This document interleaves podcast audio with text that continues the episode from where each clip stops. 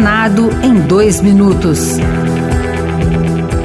Eu sou Rosângela Tejo e você ouve agora as principais notícias do Senado Federal desta sexta-feira seguiu para a sanção um projeto que garante a troca de próteses mamárias de pacientes submetidas ao tratamento de câncer. A proposta garante às pacientes a troca de implante utilizado na reconstrução mamária ou na simetrização da mama contralateral quando existirem complicações, segundo explicou o relator do projeto no Senado, Flávio Arnes, do PSB do Paraná ainda remanescem casos em que tal substituição é recomendada por questões de saúde.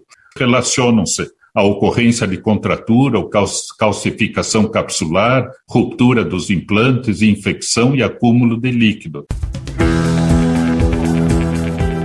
O governo editou um decreto que reserva vagas para mulheres vítimas de violência em contratações públicas federais.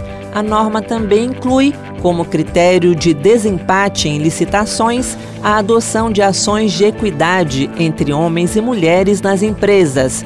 Pioneiro, o Senado já adota esta prática desde 2016, como explica a diretora-geral do Senado, Ilana Trombica. Cria uma cultura de inclusão e auxilia as mulheres a terem independência econômica e financeira para que possam sair do ciclo de violência.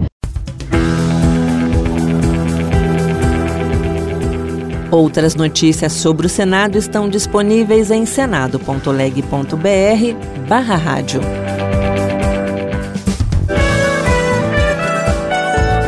Senado em dois minutos. Uma produção Rádio Senado.